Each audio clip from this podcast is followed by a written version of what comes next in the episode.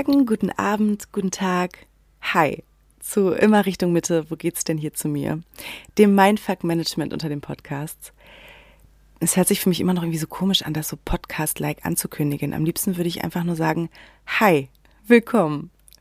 Witzigerweise ist hier gerade am Fenster, oder passenderweise, der Schrottmann vorbeigefahren. Ich komme ja vom Dorf und bin gerade bei meinen Eltern im Sauerland. Und ähm, ich weiß nicht, wie das bei, bei, dir oder bei euch zu Hause ist, aber bei uns gibt's wirklich noch den Schrottmann. Der fährt mit einer Flöte oder so einer Pfeife hier durch die Gegend, kündigt sich an und die Leute können dem den Schrott auf den, ähm, auf den Anhänger schmeißen. Und ich finde, das ist ein sehr gutes Zeichen für die heutige Folge. Deswegen sage ich herzlich willkommen nochmal zu Folge 7. Folge 7. Letzte Folge in der Episode 6 haben wir uns ja mal mit diesem etwas unsexy klingenden Thema Glaubenssätze und wie wir sie lösen können beschäftigt. Und jetzt kommen wir zu einem weiteren riesengroßen Gamechanger auf meiner Reise, nämlich das Erkennen von inneren Anteilen oder von Stimmen, die uns öfters mal von der Rückbank oder von der Seite ins Lenkrad greifen, während aus dem Autoradio weiterhin Bullshit FM in Dauerschleife einzweifelnden Gedanken nach dem nächsten sendet. Und es klingt jetzt vielleicht erstmal so ein bisschen wie, wer bin ich und wenn ja, wie viele? Vielleicht ein bisschen schizophren. Stimmt auch. Denn wenn wir in uns reinhören, finden wir ganz selten nur eine einzige Stimme, die sich zu einer bestimmten Situation oder zum Thema zu Wort meldet und sich sofort einig ist. Das ist unsere Intuition, die ist nur leider sehr leise. Was uns so im Alltag eigentlich passiert, ist, dass wir in der Regel auf viel mehr verschiedene innere Anteile stoßen. Wir haben da so diese Anteile, Rollen und Seiten in uns, die uns in ihrem gesamten Potpourri machen, die uns zu dem, was wir, was wir gerade sind, wie wir unterwegs sind, wohin wir steuern und auch, wo wir gerade feststecken. Und ich sage bewusst gerade, weil ich in meinem Universum denke, dass wir mit unserem Bewusstsein jederzeit das ändern können, sofern wir das einfach möchten und sofern wir das wirklich wollen. Und vielleicht sagst du dir da jetzt, ja, ich will doch, aber. Und bei dem Aber geht's los. In der Rhetorik und der Kommunikation übrigens ähm, vergessen wir jeden Satz, der vor dem Aber steht.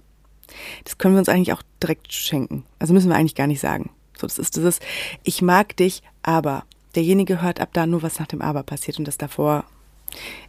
Mein Tipp ist, sag vielleicht gleichzeitig. Das ist, das ist immer so ein, das umschifft es so ein bisschen, diese gedankliche Barriere. Ähm, wenn das halt schon bei uns so kommunikativ so ist, was meinst du denn dann, was bei uns im Unterbewusstsein los ist? Dazu kommt, dass jede Veränderung immer ein Preisschild dranhängen hat. Und das gilt es rauszufinden. Was musst du dafür aufgeben, dass eben diese gewünschte Veränderung passiert? Du kannst gerne mal auf Pause drücken und das machen oder dich auch mal zwischendurch fragen, wenn du dir was wünschst und irgendwie es nicht eintritt, weil du immer nur in diesem Aber bist. Ähm, guck dir gerne mal an, was für ein Preisschild dranhängt diese Preisschilder, die sind uns eben oft gar nicht so klar, weil irgendwas in uns nicht hingucken möchte. Wenn du dir zum Beispiel eine Beziehung wünschst, dann kann das Preisschild sein, dass du die Sicherheit als Single in deinem Elfenbeintürmchen aufgeben musst und eben so eine alte Geschichte loslassen, eine vermeintliche Freiheit ähm, oder die diese Auffassung äh, loslassen musst, ich treffe nur Arschlöcher und auch, und das fand ich damals sehr tricky, eine sichere Sehnsucht oder eine sichere Träumerei, wie das denn alles dann mal genau sein soll. Also ich mache mir die Welt, wie sie mir gefällt, das ist schön. Ich finde der Grad zwischen ähm, Träumerei und Illusion. Also ich finde, man darf träumen, träum gerne groß, bin ich ein Riesenfan von, nur irgendwann beginnt eine Illusion und dann verfängt man sich lieber darin, anstatt ins Handeln zu kommen.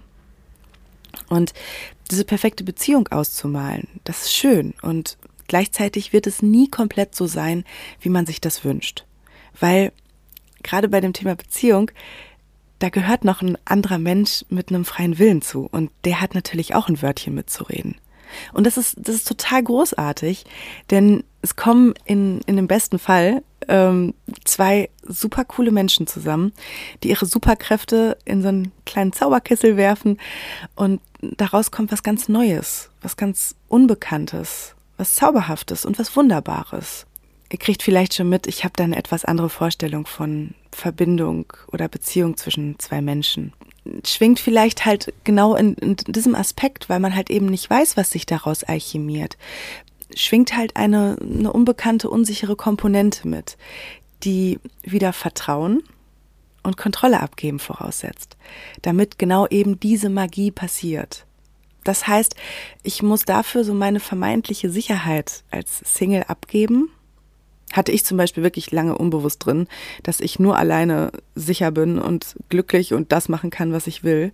Mein ganzes Nervensystem war eigentlich gestresst, wenn Partner bei mir zu lange in der Nähe oder zu nah dran war, weil ich dann meine, also mein, mein Strahlen, was, was ich ja auch so was mir oft so auch nachgesagt wird, ich auch sehr froh drüber bin. Aber wofür Licht ist halt auch Schatten. Und das kann man halt, man kann nicht irgendwie 100 Prozent der Zeit einen Strahlen aufrechterhalten. Und das hat mich total gestresst. Warum? Das erzähle ich dir mal in der nächsten Episode ein bisschen näher, wenn wir zu dem Thema inneres Kind kommen. Und das hat mich ganz schön überrascht, was da mal in, einem, in so einem krassen Coaching rauskam, äh, dass ich nämlich viel, viel mehr Bammel vor der Erfüllung meiner Wünsche hatte, als dass sie sich nicht erfüllen. Denn das kannte ich ja. Und das bekannte Leid oder Gequengel, das ist uns ganz oft lieber als die unbekannte Freude. Denn auch in diesem Drama, wo es uns vermeintlich nicht gut geht, haben wir Kontrolle über das Drehbuch und diese Geschichte kennen wir. Da fühlen wir uns ganz ironischerweise sicher und wohl und es ist ja irgendwo auch unsere Komfortzone geworden, wenn sich das so viele Jahre lang eingetüdelt hat. Und vor allem unser Verstand oder unsere unser Denker, unsere Denkerin, ähm, die wurden, der oder die wurden halt eine lange Zeit so konditioniert, eben die Kontrolle über unser Leben zu haben. Und das sind ja auch alles sichere Datenautobahnen, die wir im Kopf fahren. Und das passiert wahnsinnig gut. Und das macht, macht der Denker auch wahnsinnig gut. Muss, muss man ihm oder ihr in dem Fall, wenn man richtig gendert, lassen. Zu dem Verstand, der halt da vor allem die Hoheit hat mit seinem ständigen Lösen und Einordnen wollen, da gesellt sich ganz gern unser Ego dazu. Gleichzeitig während der innere Kritiker nämlich auf dem Beifahrersitz über die Route oder die Fahrweise von dem meckert. Und sobald du das Radio anstellst, tönt da vielleicht noch so eine schöne Nasty Voice rein, die irgendwie immer was auszumelden oder reinzuunken hat und ähm, irgendwie immer das Gefühl hat, das Glas ist eher halb leer anstatt halb voll. Dann kommt noch vom Rücksitz meistens das innere Kind, was in seinem Schattenmodus auch ganz gut rumzetern kann. Und diese Frage, wann sind wir endlich da, die haben wir uns ja alle eh schon selber ganz oft, glaube ich, gestellt. So, das klingt erstmal anstrengend. So ging es mir zumindest, vor allem rückblickend betrachtet in meinen Zwanzigern. Die waren großartig, meine Zwanziger. Ich habe, als ich 30 geworden bin, ähm, habe ich eine 80er-Party in Berlin geschmissen mit über 100 Leuten, wo ich da gestanden habe und einfach nur selig auf diese ganzen Perlen der Menschen geschaut habe, die ich so in den Zwanzigern ähm, mit auf meine Reise genommen habe. Und ich bereue keinen Moment da und habe dann ganz selig auch gedacht, oh, Jetzt hast du, also jetzt hast du auf jeden Fall Stoff für die nächsten, für die nächsten 20, 30 Jahre. Ähm, die, die kannst dich eigentlich ganz zufrieden zurücklehnen. Aber diese 20er, so belebt und turbulent sie auch waren, waren halt auch sehr anstrengend. Und ich habe manchmal wirklich gedacht, was ist denn da eigentlich los bei dir, Elena, sag mal?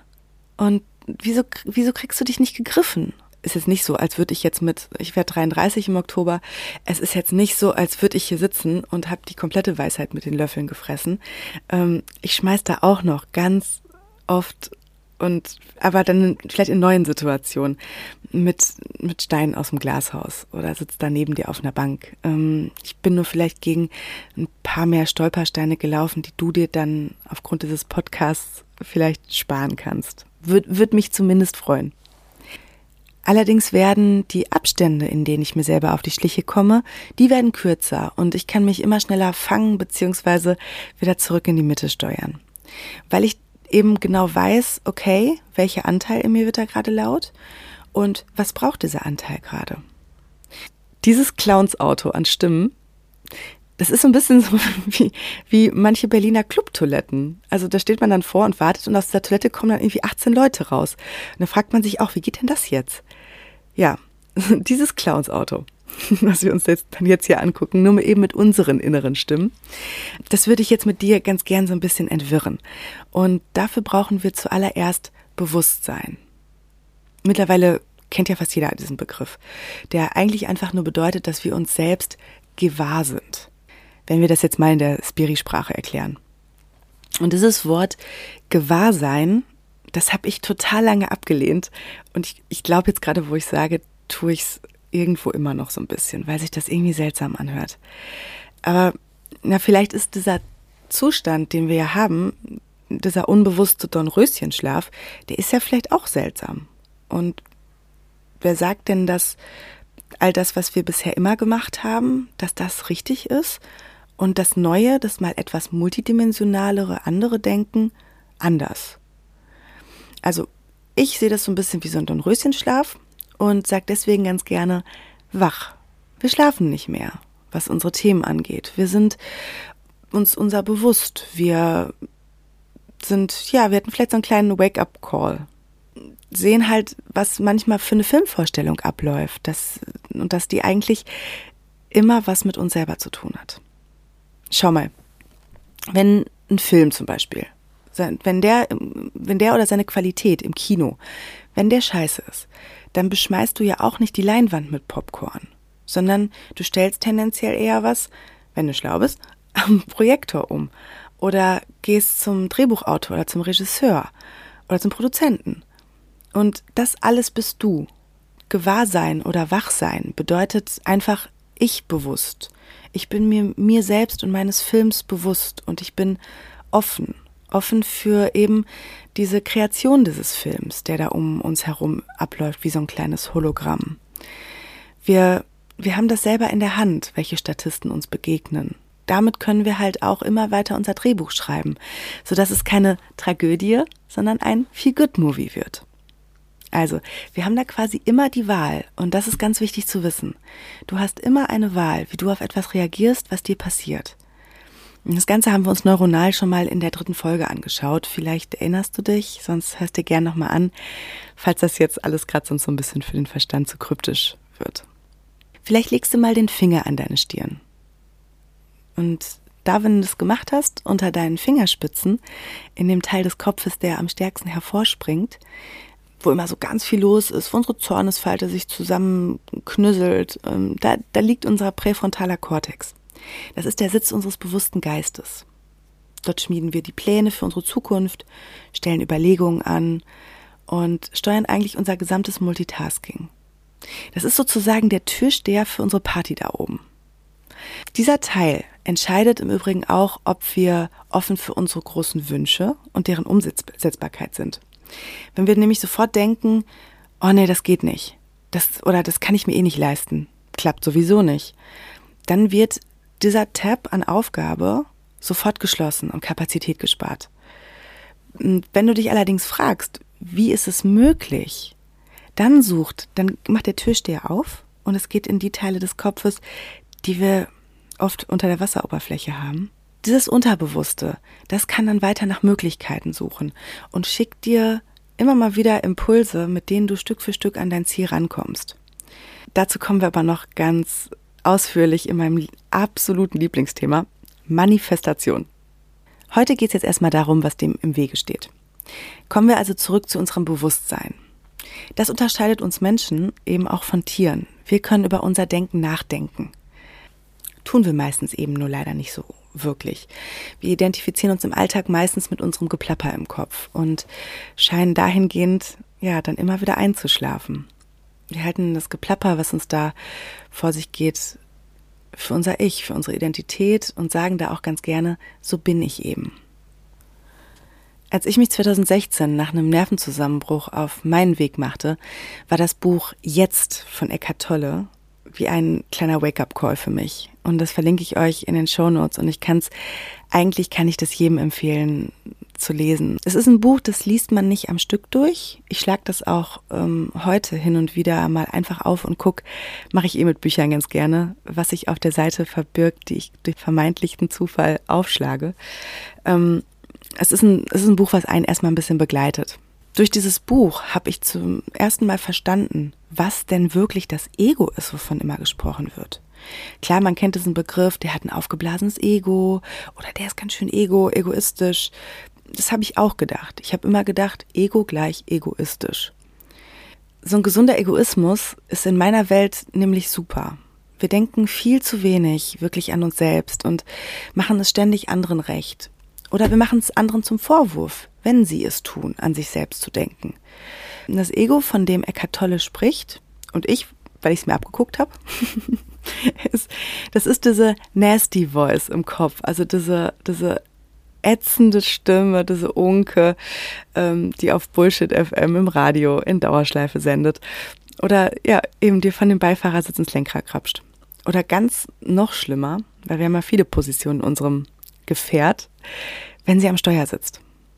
Denn diese Stimme, die vergleicht, die zweifelt, die zögert, sagt, dass das was nie und nimmer geht und redet zumindest mir auch ganz gern ein, wie bescheuert ich doch bin und wie viel besser alle anderen sind. Das ist so der Teil in uns, der dicht macht, wenn wir uns öffnen wollen. Wir blockieren uns immer wieder innerlich, damit wir nicht vorankommen. Und das ist zumindest für das Ego super gut und sicher. Denn Sicherheit ist nämlich das, was evolutionär bedingt eigentlich seine Hauptaufgabe, seine Kompetenz ist. Eigentlich könnte man das Ego eher als Security-Chef sehen und nicht als Steuermann. Als Security-Chef, wenn wir das umbriefen und sagen, hey, du kannst es richtig gut auf uns aufpassen, das ist ganz lieb von dir, danke.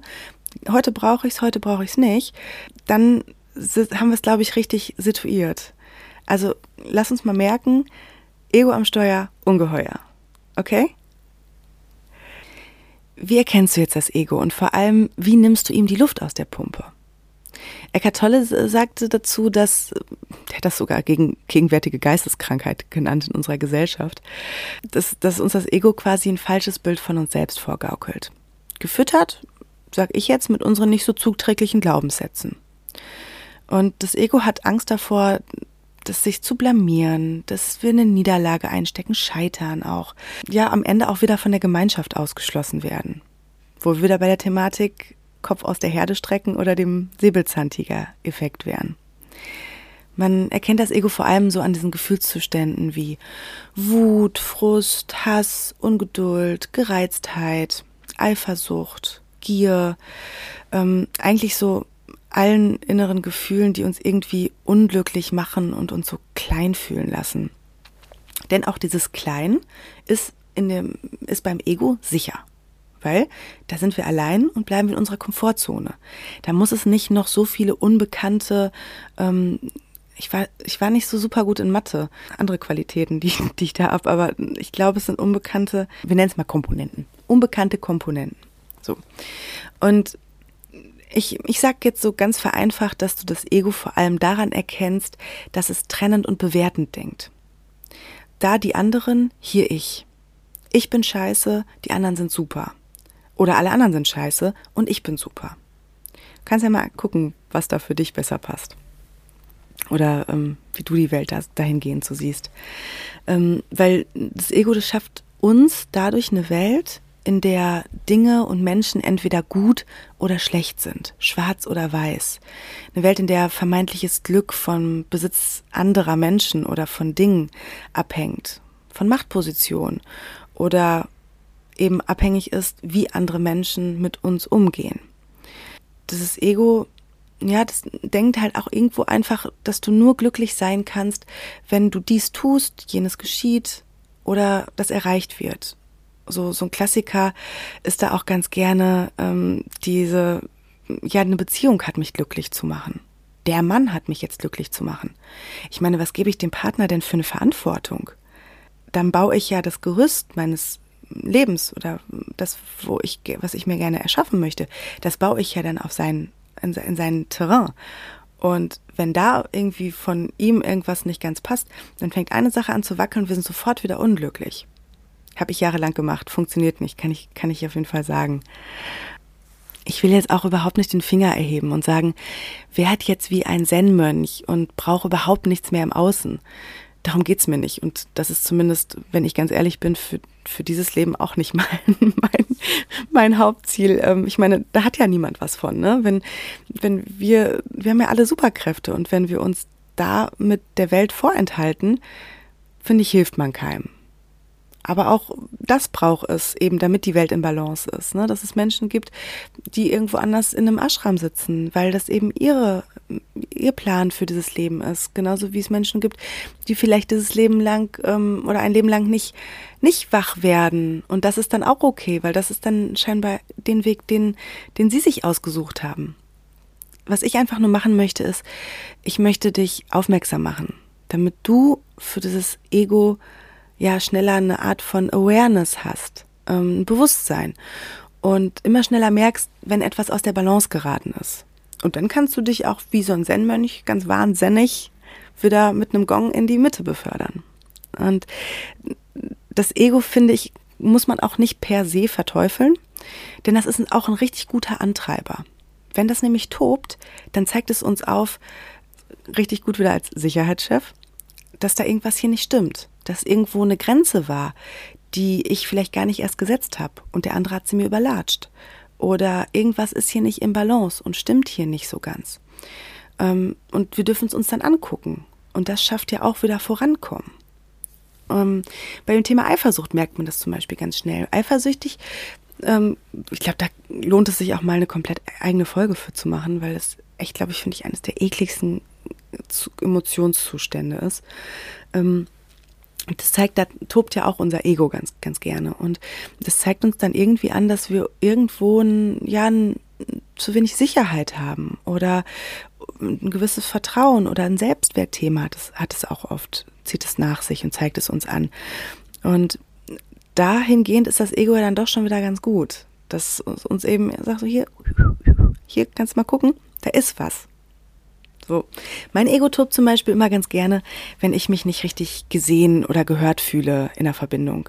Also, das liegt aber auch ganz an dem schönen Glaubenssatz, den ich in meinem System drin hatte, dass man, dass mich, man mich nicht hört, dass man mich nicht versteht und ich nicht wichtig bin. Dieser Glaubenssatz, der hat mir dann auf meiner Reise viele männliche Beifahrer beschert, die mir genau das wiedergespiegelt haben, indem sie sich für mich gefühlt irgendwo nicht interessiert haben oder vielleicht es auch nicht wirklich konnten oder sich auch genauso verhalten mussten, so als, als richtig gute Arschengel sozusagen, damit, damit ich irgendwie auf meine Themen komme, weil interessiert für mich selber, was ich mir wünsche und was in mir vorgeht, habe ich mich selber damals überhaupt nicht. Also hab, haben sie mir, und dafür danke, genau das wiedergespiegelt in meinem Film. Und quasi immer wieder in sämtlichen Szenen hat sich das nur im anderen Deckmäntelchen wiederholt. Und das hat mich im stillen Kämmerlein backstage ganz schön unglücklich gemacht. Und das habe ich aber nie dem Gegenüber und dem Mann als Beifahrer dann gezeigt. Denn das hat mein Ego nicht zugelassen. Weil die strahlende Elena unglücklich, nee, das, das will keiner sehen. Das, das will absolut keiner sehen, das braucht keiner, das brauche ich nicht, habe ich keinen Bock drauf. Und das passte für mein Ego auch nicht zur Marke Elena Schirm dass Verletzlichkeit aber Nähe schafft und Perfektion Aggression, da kam ich erst nach und nach drauf. Und das vor allem ab dem Moment, wo mir das Buch jetzt in die Hände fiel und ich über meine Gedanken mal angefangen habe nachzudenken. Und da wurde mir tatsächlich so, so viel bewusst und ich konnte meinen Quatschi im Kopf da immer besser auf die Schliche kommen. Da hilft es eben, diese innere Stimme nicht als ich zu betrachten, sondern als bissigen schlafenden Hund, der ruhig neben mir auf dem Beifahrersitz schläft. So, ich weiß, was den anpiekt, ich weiß, was den vielleicht weckt. Der darf auch als Security-Chef da sein. Und wenn ich aber weiß, welches Schlagloch ihn weckt, dann kann ich es ja umsteuern. Und so schläft er. Und in brenzlichen Situationen, wenn ich mal wieder eins nicht gesehen habe, wird der wach, bellt und ich hab's gecheckt. Ja. Und ab dem Punkt, wo du diese Gedanken bewusst checkst, sie lenken kannst und nicht mehr sie selbst bist, da kann und ich verspreche es dir, da wird sich für dich so viel ändern. Das ist so, a whole new world geht auf. Jetzt habe ich direkt den Aladdin-Song im, im, Kopf. Ich denke ganz viel ähm, in Songs und bei mir ploppen ganz random über den Tag verteilt immer wieder verschiedene Songs hoch, die immer doch hin und wieder eine ganz kleine Message für mich parat haben. Deswegen heißt auch ähm, jede Folge erstmal wie ein Song und den Song könnt ihr euch dann zur Folge angucken, anhören, anhören. Ihr solltet ihn euch anhören. Und ihr könnt auch dazu tanzen, ihr könnt euch schütteln, ihr könnt euch bewegen. Nehmt ihn mit und guckt, was er mit euch macht und welche Message er für euch parat habt. Vor allem vielleicht, wenn ihr euch mal in die Lyrics rein, wirklich rein hört und rein fühlt. Ja. Und wenn das A Whole New World aufgegangen ist, dann ähm, ist der Weg frei. Er ist plötzlich nicht mehr so voller Hindernisse, voller falscher Abbiegungen, Umleitungen, Wenn und Abers. Und das Ganze liegt halt an dir, weil, wie gesagt, du hast das Steuer in der Hand. Und es liegt an dir, wie viel Bedeutung du dem Lärm in deinem Kopf gibst. Und das ist ein Prozess. Sei da auch ganz lieb zu dir. Das passiert nicht von jetzt auf gleich. Richte auch nicht über dich auf, wenn sich das Ego hin und wieder äh, am, Steu am Steuer bequem macht und irgendwie dir die wildesten Szenarien reinsuffliert. Das, das ist aufregend, das ist dann nur wie Öl ins Feuer schütten. Sag dir einfach lieber, mhm, aha, oh, das ist ja spannend. Mhm, interessant. Das ist ja wieder interessant, was ich da gerade denke. Oder, oder benutze ja gerne das Wording, mein Ego will mir das und das erzählen. Oder irgendeine Stimme in mir. Weil ab dem Punkt hast du dich davon auch schon distanziert.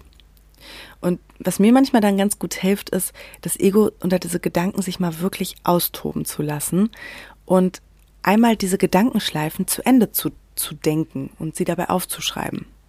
Wenn du das gemacht hast, wirklich die wildesten Szenarien, dann bedankst du dich bei der Überambition als Head of Security oder als Sicherheitschef und verbrennst den Zettel.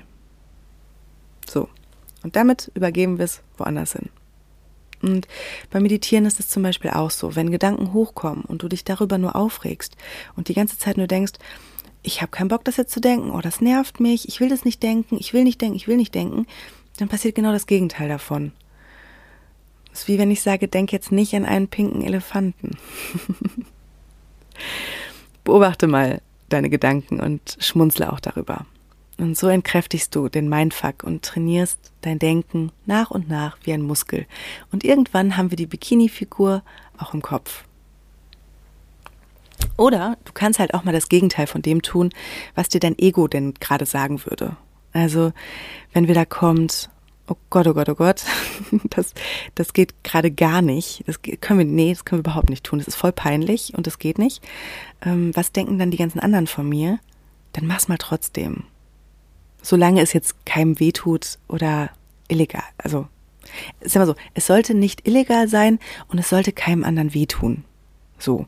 Aber ich, ich, ich glaube an deine, äh, an deinen ganz, ganz schlauen Verstand und du kannst das schon einordnen, was da jetzt äh, machbar ist und was nicht. Und so wird sich nach und nach, wie durch Zauberhand, durch deine Windschutzscheibe eine ganz neue Sichtweise zeigen. Und der Weg zu deinen Wünschen, der wird dir so viel mehr Spaß machen, weil die Straße weniger hackelig wird, es wird eine seichte Fahrt sein, wo du auch mal links und rechts die schöne Landschaft bestaunen kannst. Und es wird gut. Ich habe jetzt für dich zum Schluss aus meinem Kofferraum voller Phrasen, ich bin ja so eine kleine passionierte Phrasendrescherin, ähm, das mache ich übrigens, das ist ganz viel in Bildern sprechen. Das mache ich ganz bewusst so, damit dein Unbewusstes mitgenommen wird, weil das Unbewusste bei uns, ähm, gerade in der Trance ist das deswegen so kraftvoll, in Bildern halt funktioniert, in Bildern, Emotionen und Gefühlen. Und wenn ich so viel in Bildern spreche, dann nehmen wir nämlich diesen Anteil auch direkt mit uns mit. Und das ist großartig. Ja, also mein, meine Phrase diese Woche aus meinem Phrasenköfferchen ist, die längste, und ich würde da jetzt noch ergänzen, schönste Reise, die du jemals machen wirst, ist die von deinem Kopf zu deinem Herzen, beziehungsweise dir selbst, in die Mitte. Ich freue mich, wenn ich mit diesem Podcast Teil davon bin und wünsche dir eine gute Woche. Pass auf dich auf. Bis zum nächsten Mal.